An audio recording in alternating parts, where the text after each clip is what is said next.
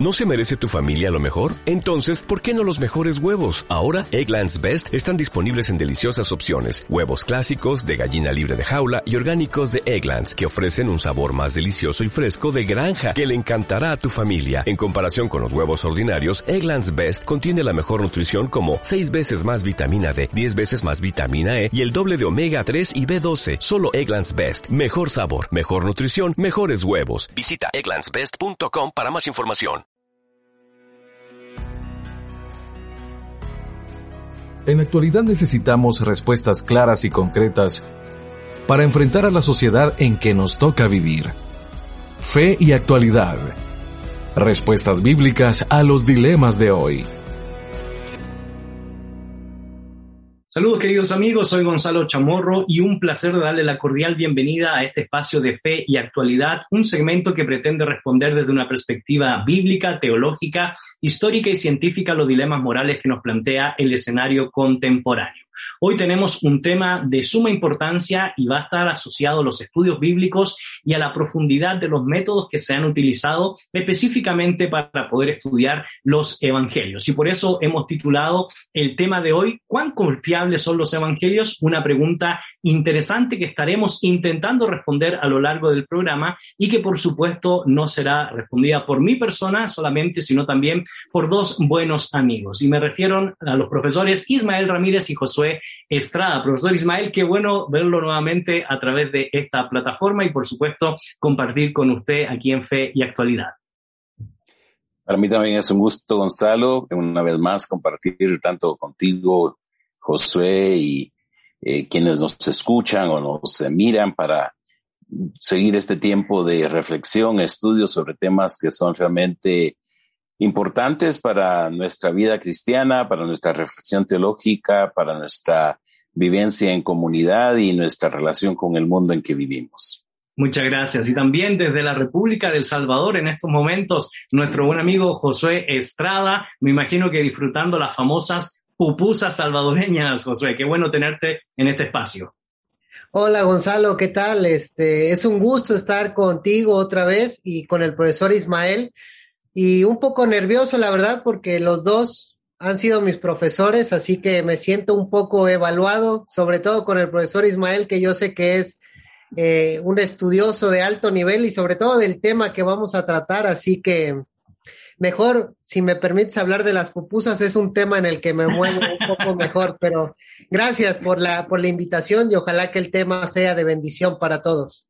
Te has puesto experto en la culinaria entonces. Pues queridos amigos, queremos eh, tratar esta temática, cuán confiables son los evangelios y para introducir el tópico que hemos de trabajar en esta ocasión, quiero darle la cordial bienvenida a nuestra buena amiga Andrea Morales, quien nos dará algunos pincelazos que estaremos trabajando a lo largo del programa. Andrea, bienvenida.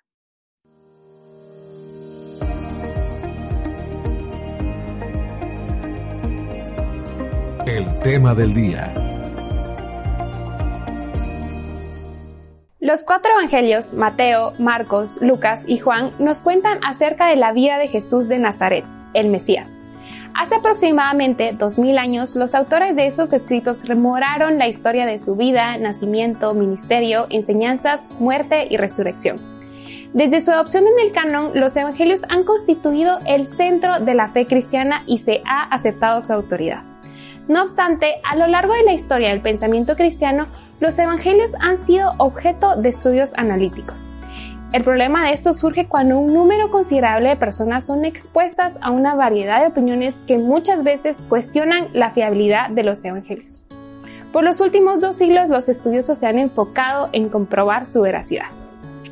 Pese a ello, como creyentes y lectores de la Biblia, es muy fácil llegar a cuestionar estos escritos que fueron redactados hace tanto tiempo. Pero ¿cómo debemos responder a esas inquietudes? ¿Podemos realmente comprobar la fiabilidad de los evangelios o serán narrativas simplemente inventadas?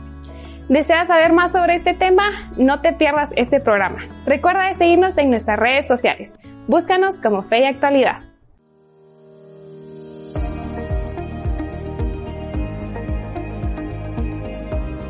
El tema del día. Gracias, Andrea, por introducirnos a este tópico que mm, sin duda alguna nos plantea varias preguntas, no solo el tema de hoy es una pregunta, sino que detrás de esta pregunta hay muchas inquietudes que nos pueden surgir a lo largo del programa. ¿Cuán confiables son los evangelios? Y te queremos invitar a que puedas responder precisamente al tópico de hoy en nuestras diferentes redes sociales, tanto en Instagram como en Facebook nos encuentras como Fe y Actualidad. Profesor Ismael, uno de los elementos interesantes que nos ayuda a poder darle un punto de partida al diálogo que tendremos el día de hoy es ¿Por qué surge esta pregunta? Para nosotros como cristianos no debería ser una pregunta en poner en duda la confiabilidad de los evangelios y sin embargo la pregunta que nos genera esta duda es cuándo surge esta pregunta, a causa de qué surge esta pregunta y por qué algunos duraron en la historia del pensamiento, de las ideas o de la cristiandad acerca de la confiabilidad de los evangelios. Profesor Ismael, pónganos un poco en contexto histórico. Gracias, Gonzalo. Eh, según en los estudios del Nuevo Testamento, más o menos hasta finales del siglo XVIII, en términos generales, se sostenía que los evangelios eran un recuento histórico de la vida del Señor Jesucristo. Y si bien es cierto, eh, fuera del cristianismo eh, había habido una falta de aceptación eh, y también en los primeros siglos, pues en la medida que se fue definiendo el canon del Nuevo Testamento y esclareciéndose cuáles relatos debían considerarse aquellos que eran autoritativos para eh, la, basar nuestra, nuestra fe sobre la vida, obra y, y enseñanzas del Señor Jesús. En términos generales, hasta finales del siglo XVIII podría decirse que no hubo una mayor pregunta. Sí hubo alguno que otro a lo largo del tiempo que eh, lanzó algún tipo de duda. Sin embargo, con el comienzo del el pensamiento de la iluminación, eh, ustedes saben pues que en el periodo de la iluminación, más o menos a mediados del siglo XVIII, eh, todo lo que causó la Revolución Francesa y el, la propuesta de muchos de los ilustrados o, o iluminados, ¿no? La ilustración le llamamos realmente en español, eh, que tenía una postura principalmente eh, racionalista y ante todo eh, muchos de ellos ateos confesos, comenzó a, verse realmente el texto bíblico como una, el texto bíblico en general y los evangelios en particular, como una simple colección de leyendas, de mitos que reflejaban el, inicio de la fe cristiana, no basado realmente en eventos históricos, sino en las ideas que la iglesia había construido eh, para poder eh, exponer eh, su fe, ¿no? Pero no solamente fue este acercamiento de la iluminación, sino también la aplicación de una serie de metodologías al estudio de los textos literarios.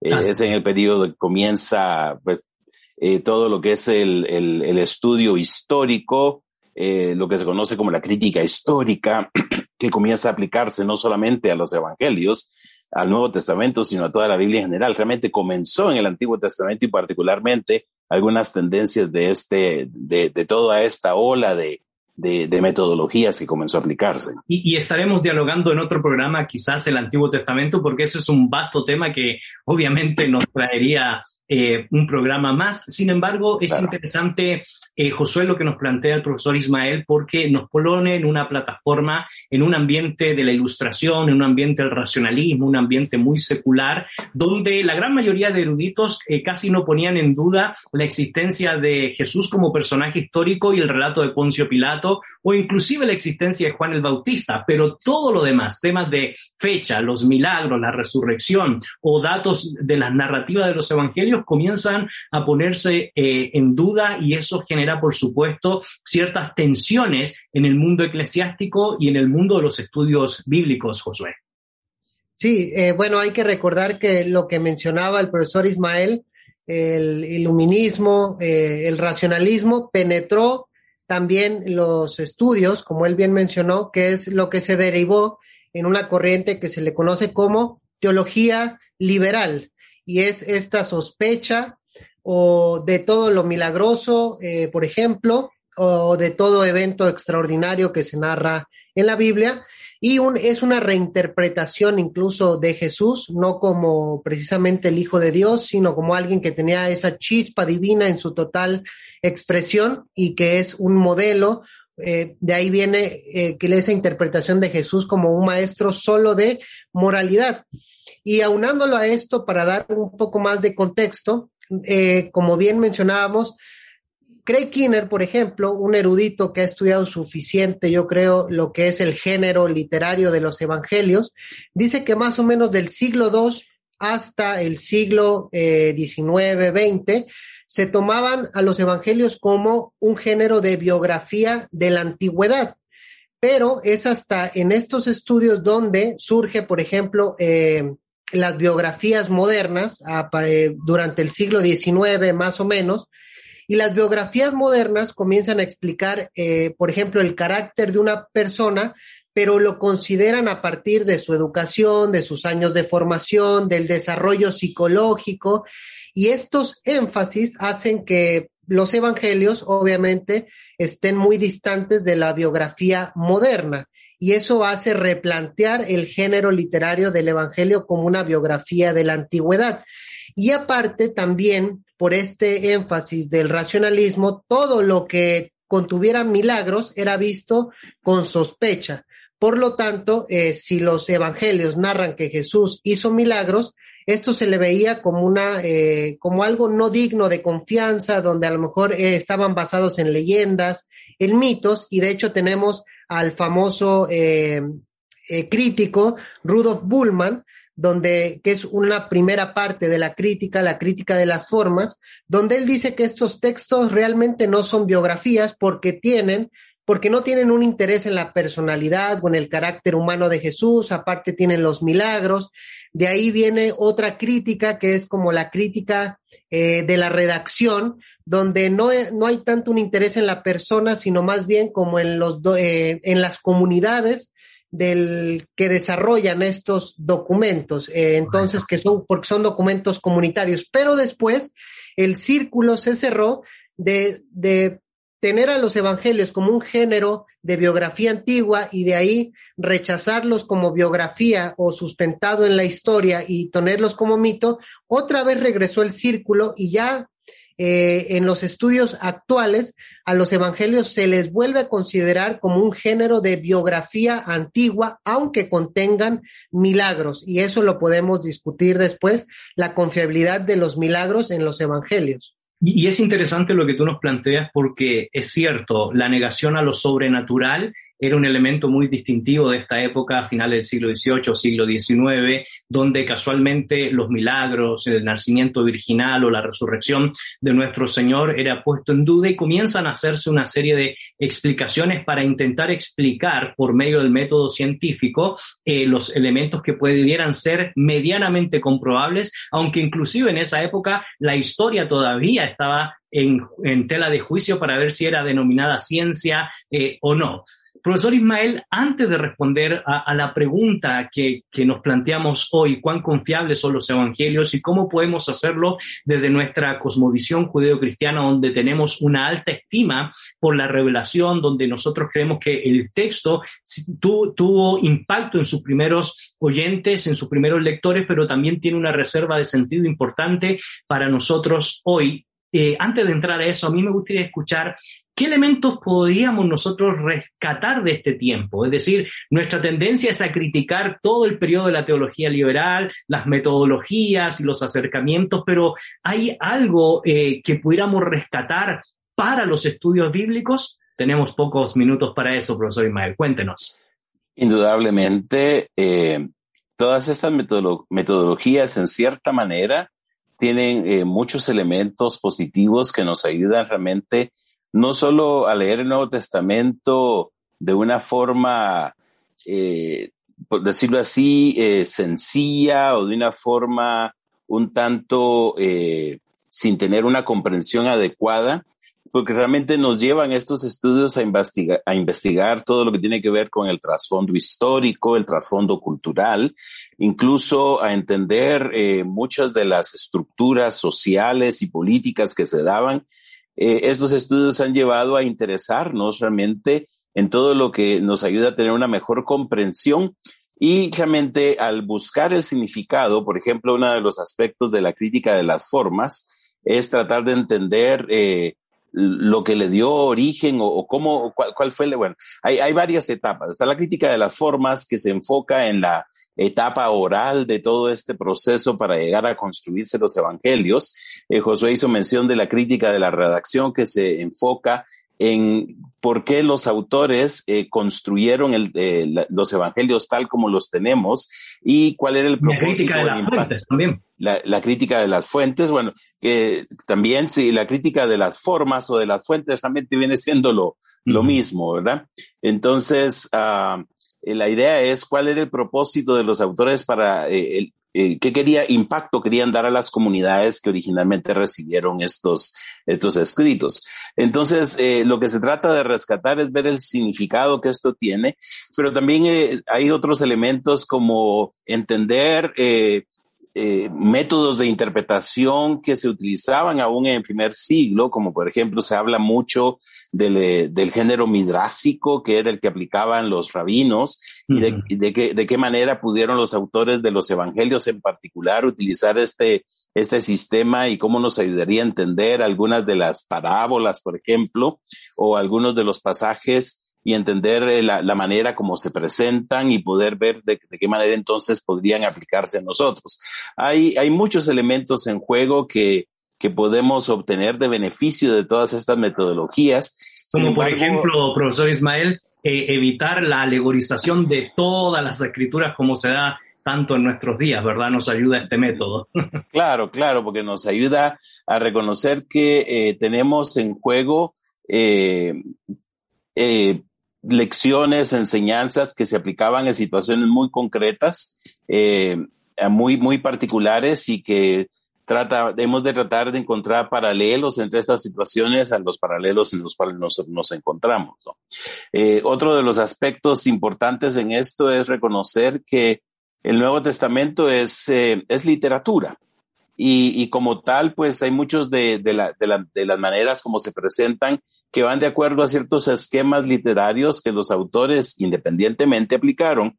Y eso nos ayuda a recordar también que eh, cuando hablamos del tema de la inspiración, que los evangelios no son el resultado de un dictado de Dios, sino que Dios permitió que los autores eh, utilizaran los recursos que tenían a su alcance, las fuentes de información que podía incluir lo escrito, eh, las tradiciones orales, la, las experiencias en la comunidad para que pudieran redactar de una manera de acuerdo al, al, al, al, enfoque particular teológico, literario que cada uno de ellos tenían. Entonces, estas metodologías nos ayudan a entender el Nuevo, el Nuevo Testamento y los Evangelios en particular como literatura, no simplemente como un, un, un agarramos nosotros hoy en día una enciclopedia eh, y, y simplemente buscamos una información aislada completamente de, de un contexto que le da sentido y, y, le hace tener eh, valor a, a, la persona que lo lee, ¿no? Excelente, profesor Ismael, y, vamos a seguir dialogando sobre esta temática porque en parte los elementos positivos nos van a ayudar a responder a, a, la pregunta del día, cuán confiables son los evangelios. Y pregunta que queremos invitarle a ustedes, queridos amigos, que puedan responder en las diferentes plataformas de fe y actualidad, tanto en Instagram como en Facebook. Haremos una breve pausa, no te desconectes, ya regresamos aquí en fe y actualidad.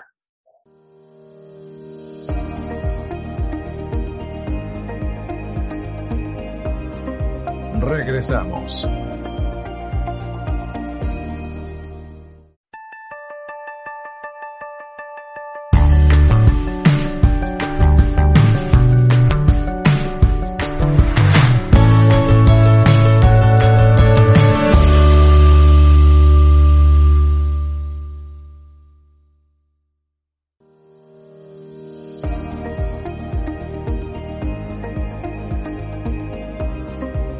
Continuamos.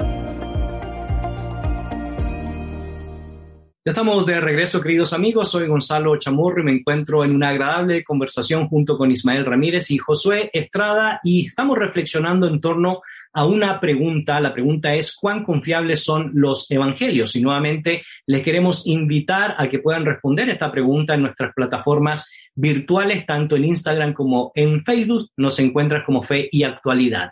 Josué, uno de los elementos que ya nos planteó el profesor Ismael son los distintivos positivos que nosotros podemos destacar o rescatar de las metodologías, del método científico, de la crítica de las eh, formas o de las fuentes o la crítica de la redacción, que son elementos importantes que nos ayudan a poder distinguir géneros literarios, que nos ayudan a poder distinguir las teologías que hay detrás de los autores.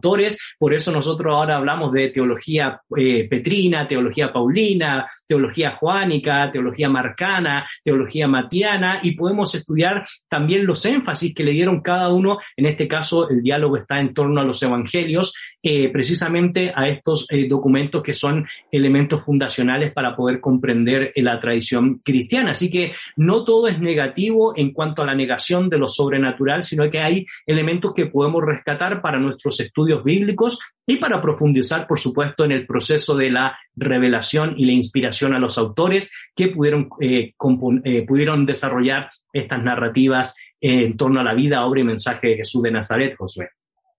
Así es, eh, porque una tendencia que ha sido común en las iglesias que conocen un poco de la teología y de los enfoques críticos o de la teología liberal, se tiende a tachar toda como negativa, pero precisamente nosotros en la actualidad a veces hacemos un énfasis en el estudio histórico, eh, teológico, eh, ¿cómo se le llama? Contextual de la Biblia, y eso tiene raíces muy profundas en lo que es los estudios críticos o de la teología liberal. Y uno de esos es identificar precisamente el género literario, porque como bien decía el profesor Ismael, al ver la Biblia como literatura, también se empieza a comparar con otra, con otra literatura eh, eh, a su alrededor y los evangelios en, en, unas épocas o en una época se consideró, por ejemplo, como un género totalmente nuevo, como que era algo muy novedoso. Pero cuando se comparaba con biografías de la antigüedad, se vieron que se, vio o se reflejó que estos documentos que nosotros llamamos evangelios van de acuerdo a esa literatura de las biografías antiguas que eh, realmente se les llamaba vidas o este, vidas de los antiguos. Y ahí es donde podemos comprender porque ha habido mucho debate, por ejemplo, nuestra audiencia debe de saber que cuando los ataques, ¿no? A los evangelios de que es que el evangelio de Mateo ordena de una forma eh, las enseñanzas de Jesús y Marcos la presenta de otra. ¿Y por qué Lucas presenta lo que Mateo presenta como el sermón del monte, como un sermón del llano? Bueno, precisamente al saber que, la, que, los, eh, que lo que nosotros llamamos evangelio pertenece o es muy cercano al género literario de la biografía antigua, podemos entender que realmente no son contradicciones o no son este, datos que se les escaparon a los evangelistas, son hechos totalmente deliberados porque así se escribían las biografías antiguas. Y son los temas de cada autor también. Exactamente, de hecho hay biografías donde se agrupan las enseñanzas porque no están interesados en el orden cronológico, sino más bien en un orden temático. También era de esperarse en las biografías antiguas que hubiera un tema que el escritor resaltara, porque para él la historia tenía sentido y él le quería, él quería demostrar ese sentido a sus lectores, y es lo que precisamente vemos cuando leemos ciertas partes de los evangelios, o en las contradicciones entre comillas de por qué por ejemplo, Marcos presenta un endemoniado mientras Mateo presenta dos. Eso, eso es cuestión a lo mejor de que Marcos se está enfocando en el demonio que, por decirlo así, lleva la palabra o en el, en el portavoz, mientras Mateo a lo mejor tiene cierto conocimiento del otro endemoniado, pero son cuestiones que se esperaban de las biografías antiguas. ¿O por qué se dice de que no se muestra la, la, educación de Jesús y el desarrollo de su niñez, porque eso es de biografías modernas, pero en las biografías antiguas, donde el espacio era limitado por el rollo, pues obviamente empezaba a lo mejor con una, eh, con una, un relato de su infancia, pero de ahí se, se saltaba hasta el, hasta el debut, vamos a ponerle, de su ministerio. Y es lo que precisamente eh, se halla en los evangelios. Y eso es muy importante a la hora de compararlo con otras estructuras de biografías antiguas de las cuales podemos este, dialogar un poco más eh, adelante.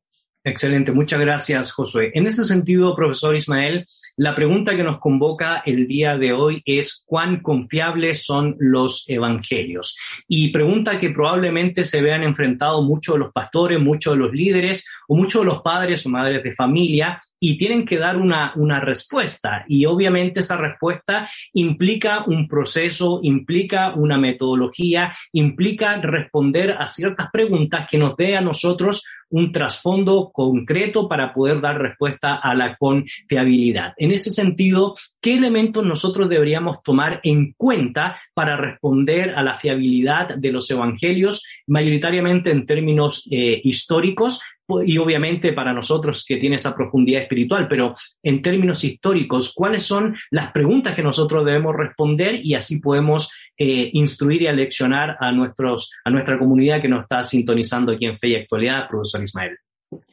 Gracias, sí. Quizá una de las primeras cosas que uno debe tomar en cuenta es el hecho de que el tiempo que medió entre la vida del Señor Jesucristo y la aparición de los primeros evangelios no es mayor de unos 40 años. Incluso podría ser hasta tampoco como 30 años. El Señor Jesucristo, eh, su pasión, muerte y resurrección sucedieron alrededor del año 30 después de, eh, después de Cristo. Y eh, se piensa, dependiendo de algún caso, que probablemente el primero de los evangelios que se escribió, que fue el Evangelio de Marcos, pudo haberse escrito tan temprano como por el año 60, 62. Algunos lo fechan hasta el 70, pero incluso la distancia entre la escritura de, de, los primeros evangelios y los eventos que, narran es alrededor de unos 40 años. Mientras que otras de esas biografías antiguas a las que hizo referencia eh, Josué, esas vidas, a veces mediaron siglos de distancia entre el tiempo cuando los eventos ocurrieron y cuando alguien escribió tocante a ellos. Entonces, esta es una de las primeras cosas que uno debe tomar en cuenta, lo cerca que, estuvo el tiempo en que estas, eh, estos escritos eh, comenzaron a producirse y el tiempo cuando los eventos ocurrieron. Otra de los eh, aspectos positivos es la cantidad de manuscritos y evidencia positiva que hay de los evangelios, algunos tan temprano como en las primeras décadas del segundo siglo. Incluso es probable que haya algunas evidencias de, de fragmentos eh, manuscritos de la última década del primer siglo. entonces, la cercanía en cuanto al, a la aparición de estos manuscritos al tiempo cuando ocurrieron los eventos también es bastante cercana. Aparte de eso, la gran cantidad de manuscritos, es decir, la evidencia textual de, de, los eventos de los eh, evangelios es, es abundante, es cercana al tiempo de cuando ocurrieron. Otro aspecto es también eh, la referencia de autores cercanos, aunque no se le menciona mucho.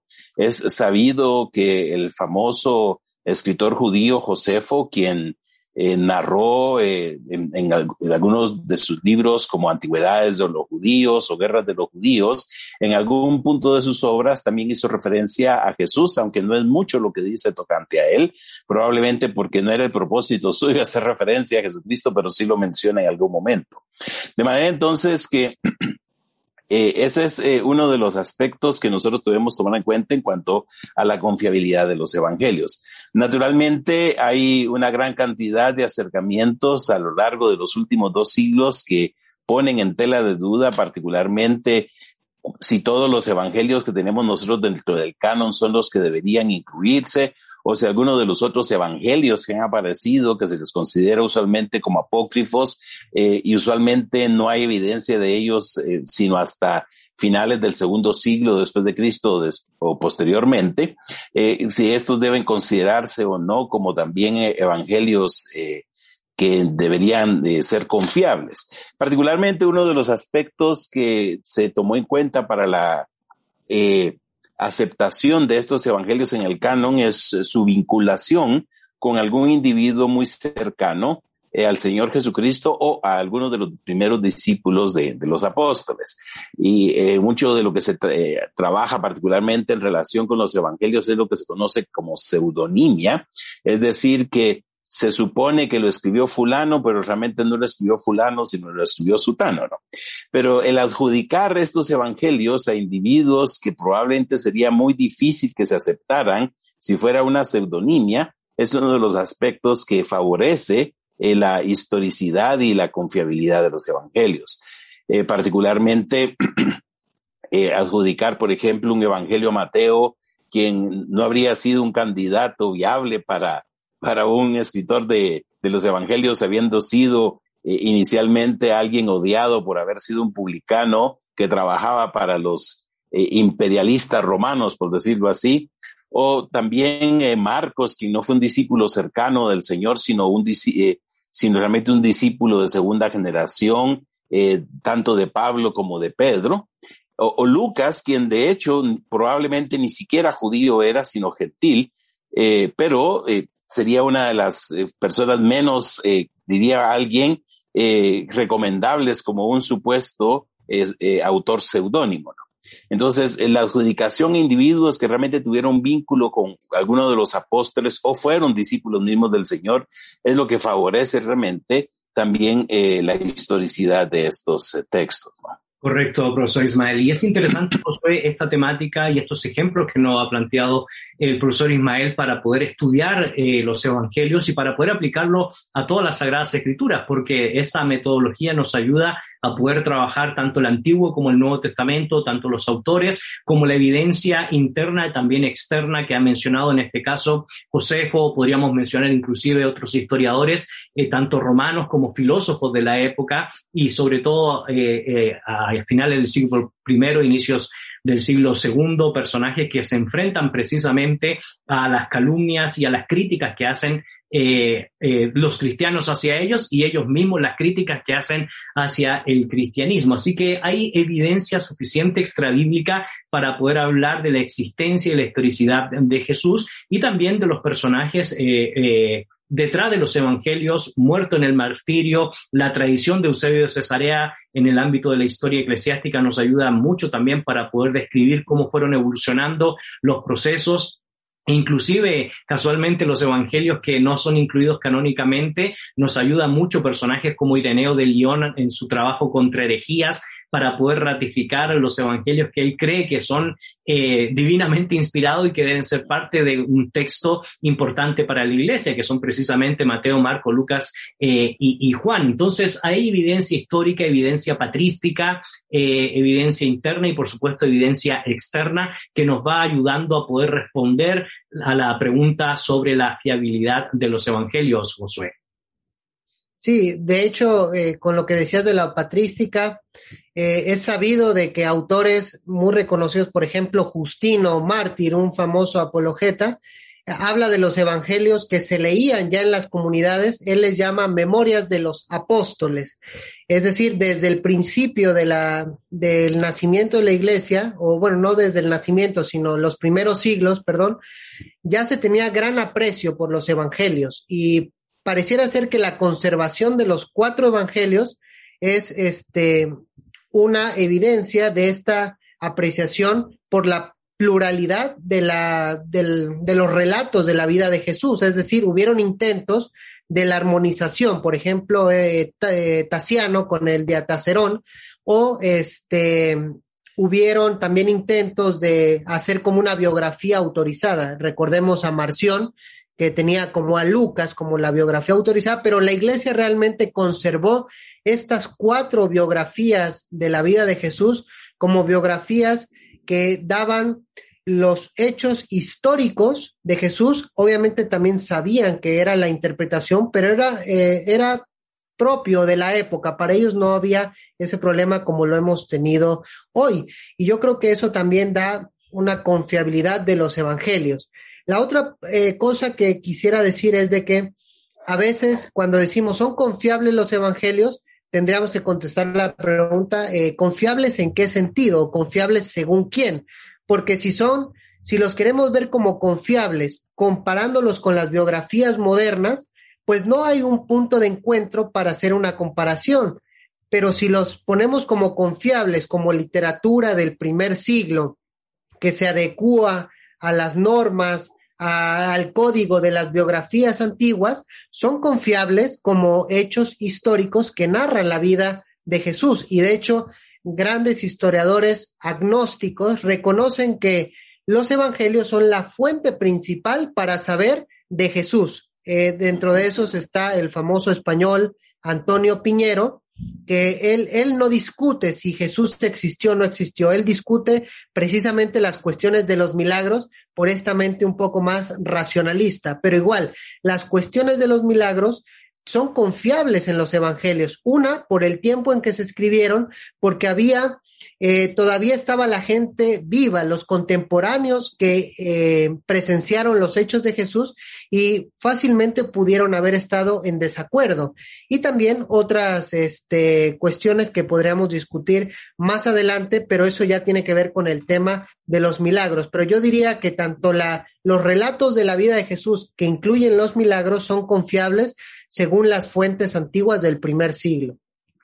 Excelente, José. Muchas gracias por darnos esos ejemplos que aportan a la temática que estamos tratando el día de hoy, queridos amigos. Y les invitamos a ustedes a responder también la pregunta, ¿cuán confiables son los evangelios? Te recordamos, la vía de comunicación es a través de la página de Instagram o de Facebook. Nos encuentras como Fe y Actualidad. Y estaremos muy agradecidos de que desde su propio peregrinaje, sus propios estudios o sus propios intereses o inclusive las preguntas que ustedes puedan tener respecto a este tópico que sabemos que no se puede tratar a profundidad en un programa tan corto y lo que esperamos por supuesto es que surjan más preguntas para poder ir respondiendo a la medida que avanzamos en este tipo de programas. Así que muy agradecidos por el favor de su eh, de responder a la pregunta y le invitamos a que pueda compartir este programa. Haremos una breve pausa ya regresamos aquí en Fe y Actualidad. No se desconecten.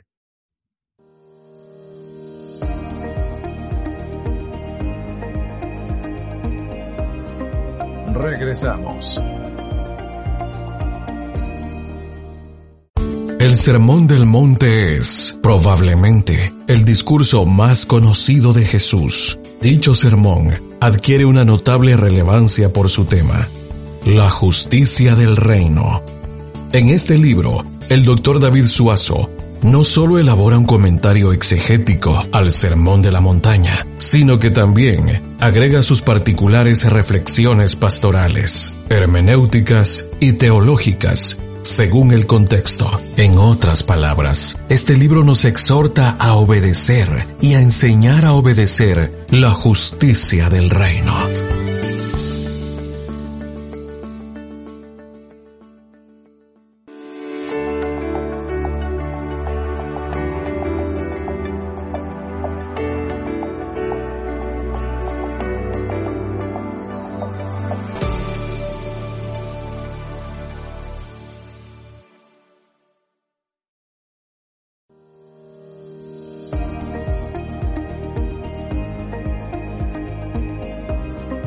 Continuamos.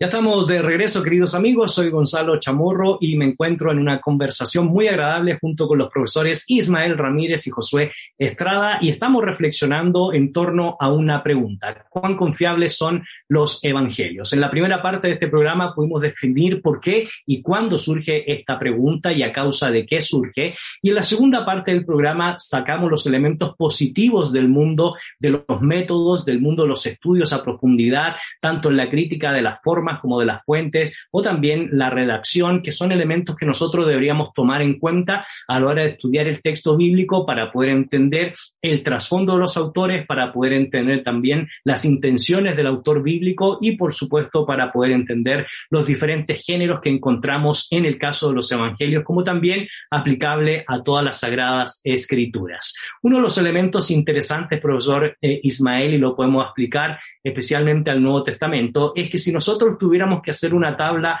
comparativa acerca de los escritos de Homero, de Platón, de Aristóteles, de César, de Tácito, con el Nuevo Testamento, llama mucho la atención la brecha que hay entre los supuestos escritos de estos autores que yo he mencionado y los documentos encontrados tardíamente de estos autores y hoy en la universidad, en las escuelas de humanidades, en las escuelas de literatura, nadie pone en duda la existencia de Aristóteles, nadie pone en duda la existencia de Platón o inclusive el mensaje de estos autores como Homero, a pesar de la brecha que hay eh, en torno a, a la época en que ellos escribieron y a la época en, por ejemplo, el siglo X, donde se encuentran manuscritos de Aristóteles. Y cuando uno lo coteja y lo compara con el Nuevo Testamento, la brecha entre los tiempos en que ocurren los eventos del mensaje de nuestro Señor Jesucristo y los escritos que tenemos o los manuscritos que tenemos, eh, realmente es una brecha muy corta y muchos aún así ponen en duda. Realmente es lo que hay detrás y lo que uno lo podría interpretar es esa apatía al mensaje de Dios más que una comprobación histórica de poder rechazar el texto en sí, profesor Ismael. Sí, el aspecto quizá básico para entender la actitud que se tiene desde el Nuevo Testamento tiene que ver mucho con las presuposiciones que nosotros tenemos. Y esas presuposiciones nos inclinan a, conclusiones no necesariamente eh, justificadas, eh, las presuposiciones son las que determinan si vamos a aceptar a priori que el Nuevo Testamento ofrece relatos confiables o que simplemente a priori vamos a decidir de antemano que realmente el Nuevo Testamento no es confiable. No es tanto si el Nuevo Testamento demuestra o, las evidencias externas demuestran si los evangelios son confiables, sino es una actitud a priori que, que se tiene la que va a determinar nuestra actitud. Eh, ahora bien, eh, como bien has dicho, no solamente es la, el, tiempo que media o la distancia de tiempo que hay entre el momento cuando los eventos sucedieron y la narración o, la disponibilidad de documentos eh, al respecto, sino también la gran cantidad.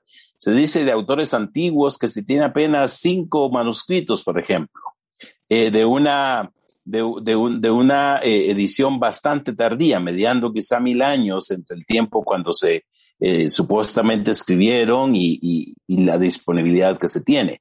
Mientras que el Nuevo Testamento y de los Evangelios en particular, eh, como hemos mencionado, el tiempo que distancia sería de cuando se piensa que se escribieron, unos 30 años, y la disponibilidad de los manuscritos, son eh, décadas o apenas unos cuantos siglos.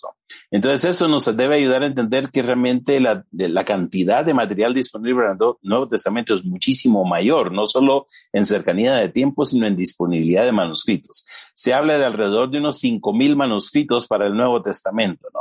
Y si se toma en cuenta las versiones antiguas, algunos llegan quizá a unos 20.000 manuscritos, no solamente manuscritos griegos, sino manuscritos de las versiones antiguas que también están disponibles, ¿no?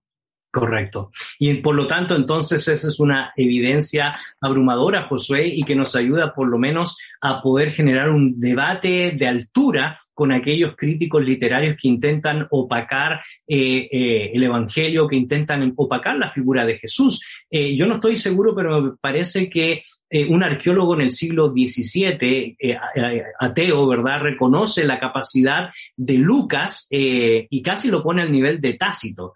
Eh, no estoy seguro si ustedes me ayudan a recordar el nombre. Eh, no, lo recuerdo. Bueno, lo voy a, ya se me va a venir a la mente mientras José Nos, ayuda, pero es interesante la capacidad literaria, lógica, lingüística, filosófica e histórica de Lucas. Al compararlo con Tácito es abrumador, José. Desafíos para nuestra comunidad. Sí, bueno, y de hecho eh, las primeras palabras de Lucas muestran lo, eh, lo serio que iba a hacer al escribir su evangelio, porque él dice que se ha propuesto estudiar todo con esmero, detenidamente, para presentar una obra ordenada para Teófilo. Entonces, eso refleja el carácter de Lucas de ser preciso en la historia, pero también siguiendo el modelo de biografía antigua, pues dar enseñanzas para sus lectores. Y aquí a lo mejor está mi reflexión de que cuando comparamos los evangelios con las biografías antiguas, vemos que eh, las biografías antiguas era común que mantenían unidas las palabras y los hechos de, por ejemplo, del personaje principal eh, a la hora de retratarlo y lo ponían como un ejemplo. Y es lo que vemos precisamente en los evangelios. Jesús habla, pero también Él es ejemplo de lo que habla. Y nos, es decir, los evangelios nos exhortan a nosotros, los lectores, a seguir este ejemplo de Jesús de, por ejemplo, de aceptación o acogida, de amor al prójimo. Y perdona que te interrumpa, porque ya se me vino a la mente el autor, era William Ransine, que era un arqueólogo escéptico, ¿verdad? Que, que ponía, en, ponía en duda, por supuesto, la cristiandad y comienza a hacer un estudio de la evidencia histórica eh, y sobre todo se encargó de estudiar el Evangelio de Lucas y eso le sirvió finalmente para llegar a la fe eh, judeo-cristiana, Josué, perdón. Bueno, y de hecho con lo que dices me hiciste acordar que otro elemento que le da confiabilidad a los evangelios es un, el elemento de vergüenza que se le llama. Es decir, hay episodios que si fueran eh, eh, modificados o si hubieran sido intencionalmente modificados para poner eh, o distorsionar la historia, no estuvieran en los evangelios. Uno de esos, el más conocido, es el testimonio de las mujeres de la resurrección de Jesús que se le llama como un elemento de vergüenza, cuando el testimonio de una mujer en el siglo I no era tomado en cuenta pero en los evangelios el testimonio de la mujer es el que, el, que funda el testimonio de la resurrección a los demás apóstoles. Pero como yo les decía, eh, siguiendo la pauta de que las palabras y los hechos eh, van unidos en los evangelios, a veces la iglesia o nos hemos concentrado en esbozar las enseñanzas de Jesús solamente, pero nos hemos olvidado de, también de su ejemplo de vida. Y hay algunas iglesias que incluso dicen de que no, tratar de seguir a Jesús sería como un pecado, porque mm. sería como tratar de ser eh, divino. Pero el Nuevo Testamento, también Pablo nos dice que debemos ser imitadores de Jesús, seguir su ejemplo, tratar a los demás como Él lo hacía. Eh, relacionarnos con Dios como Él lo hacía. Y yo creo que esa es una gran enseñanza que nos dejan los evangelios a partir del relato de Jesús de Nazaret. Interesante, casualmente en estos días citaba yo en las redes sociales a Walter Bing, que dice, si Jesús no hubiera vivido nunca, no hubiéramos sabido cómo inventarlo. Y, realmente eh, tiene mucha razón eh, esa frase porque la figura de Jesús de Nazaret, el mensaje y el impacto de Jesús de Nazaret para la cultura greco-latina fue de gran, eh, de, de gran favor para el desarrollo de las sociedades, para el desarrollo de los individuos, para romper o intentar romper con la esclavitud y para plantear un nuevo mensaje de esperanza. Profesor Ismael, brevemente, muchas gracias por compartir con nosotros en este programa el día de hoy. Claro, gracias por la oportunidad. Realmente no hemos tenido tiempo de hablar todo lo que podría decirse. Apenas hemos dado un pincelazo inicial, diría, a este tema que es profundo eh, realmente investigando al respecto me he dado cuenta que hay una cantidad increíble de material escrito solo alrededor de los evangelios, no digamos del Nuevo Testamento, del Antiguo Testamento. Pero quizá como una recomendación eh, rápida, quizá no, eh, no es de lo más académico que hay, pero sí es de bastante, bastante accesible a nivel popular. Es el libro de Josh McDowell, ¿no? Nueva evidencia que demanda un veredicto en este libro él cubre varios de los temas y particularmente lo relacionado con el Señor Jesús, ¿no? Especialmente en las últimas décadas hay un tema que ha sobresalido sobre la historicidad de Jesús en el famoso seminario de Jesús o Jesus Seminar que le llaman, ¿no? Eh, una de las conclusiones de este, de, de, este supuesto seminario sobre Jesús es que apenas un 18% de los dichos de, los dichos de Jesús y un 16% de las obras de Jesús pueden considerarse dichas o hechas por Jesús y de historicidad, ¿no? Eh, obviamente esto es muy interesante y, asuntos populares como el famoso Código da Vinci han puesto en tela de, duda los relatos de los evangelios en el Nuevo Testamento con algunas propuestas supuestamente históricas, pero realmente son más ficción que otra cosa, ¿no? Eh, así, que es, importante empaparnos del asunto, leer. Eh, hay un libro que se llama Jesús bajo sospecha, publicado por eh, Editorial CLIE en la serie Estudios Teológicos, que sería un libro muy interesante de conseguir, que particularmente aborda el tema del famoso seminario de Jesús, ¿no? Así es, muchas gracias, profesor Ismael. Brevemente, Josué, también gracias por compartir tus ideas, tus acercamientos y tus estudios junto con nosotros, eh, Josué. Gracias a ti, Gonzalo, gracias al profesor Ismael y a todos los que nos estuvieron escuchando. Y como él decía, el tema es profundo, lleva muchos siglos de debate, pero tenemos que empaparnos más del tema, conocer más para tener una fe mejor fundamentada. Así es. Y a ustedes, queridos amigos, no se desconecten de la sintonía de fe y actualidad. Tenemos una reflexión especialmente preparada para cada uno de ustedes. Que el Señor les bendiga y nos encontramos en una próxima oportunidad.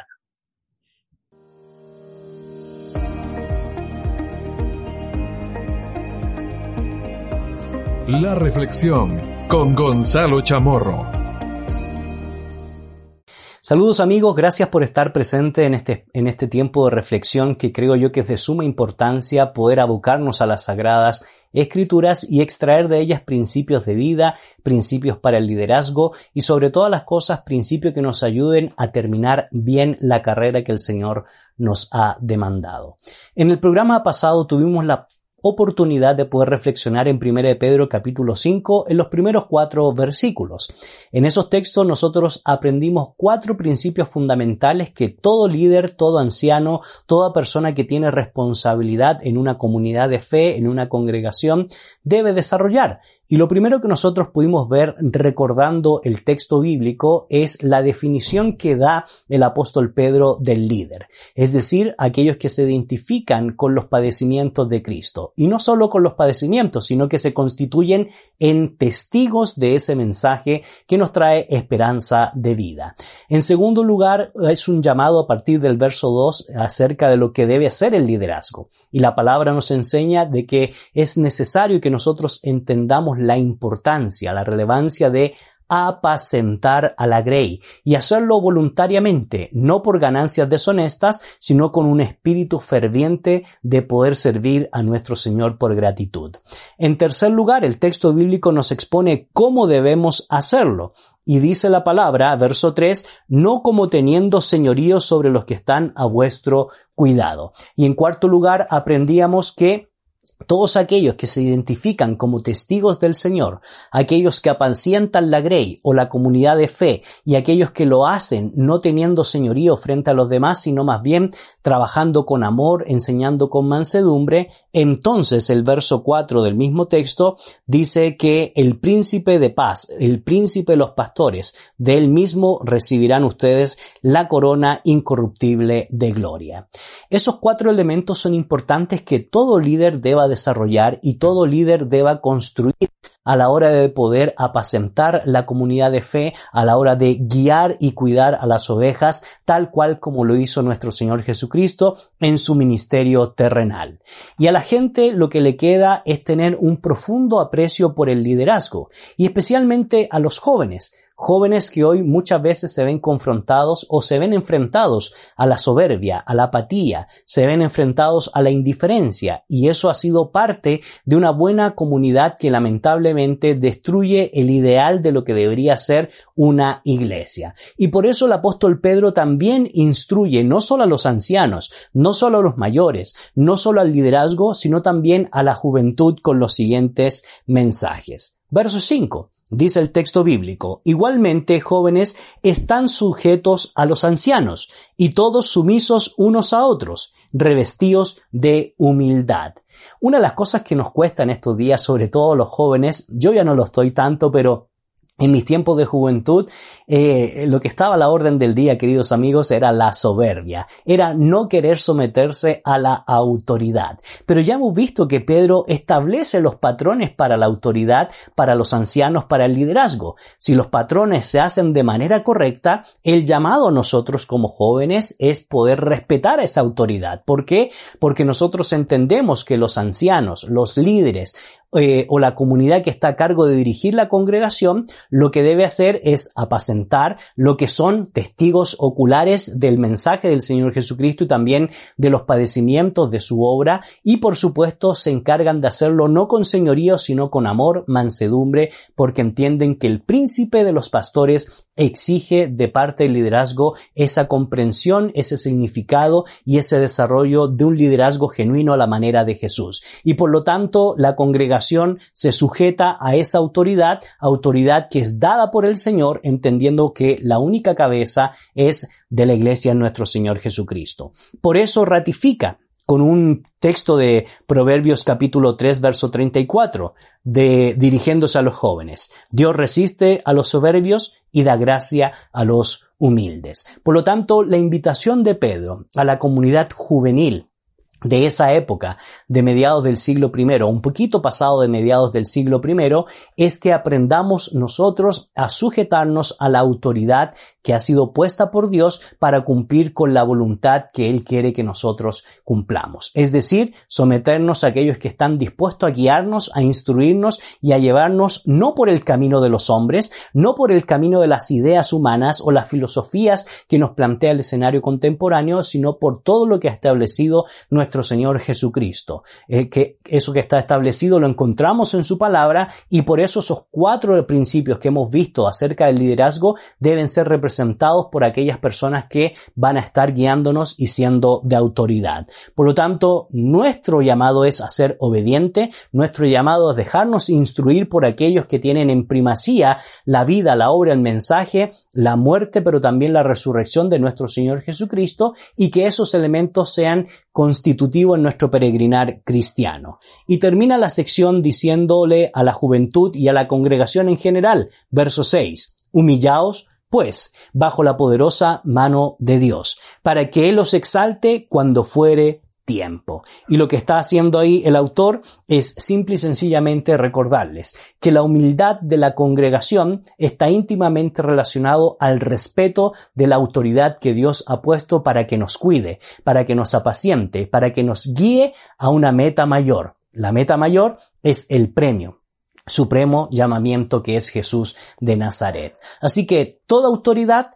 que Dios delega para guiar a la comunidad de fe es una autoridad que se somete a los principios establecidos por el Señor testigos de los padecimientos de Cristo. Nos apacientan, nos cuidan, lo hacen voluntariamente, no por ganancias deshonestas y por sobre todas las cosas, un liderazgo que vive, que ama y que predica no su propio mensaje, sino el mensaje de Jesús de Nazaret. Y cuando usted y yo vemos un liderazgo de esa calidad, lo que nos toca es entonces en humildad someternos a su guianza y por supuesto ser llevados a esa premisa, la premisa mayor, de que esa humildad nos debe contrastar con el mensaje de nuestro Señor Jesucristo, el llamado a ser siervos, esclavos de nuestro Maestro. Y ese es mi desafío y es mi exhortación a cada uno de ustedes. Si Dios ha puesto autoridad en su iglesia, ya sabe cuáles son las características que ellos deben seguir. Y lo que nos queda a nosotros es ser guiados por esa palabra que instruye las Sagradas Escrituras y que nos guía a nosotros a ser buenas personas. Jóvenes, cuidemos nuestro testimonio, seamos humildes.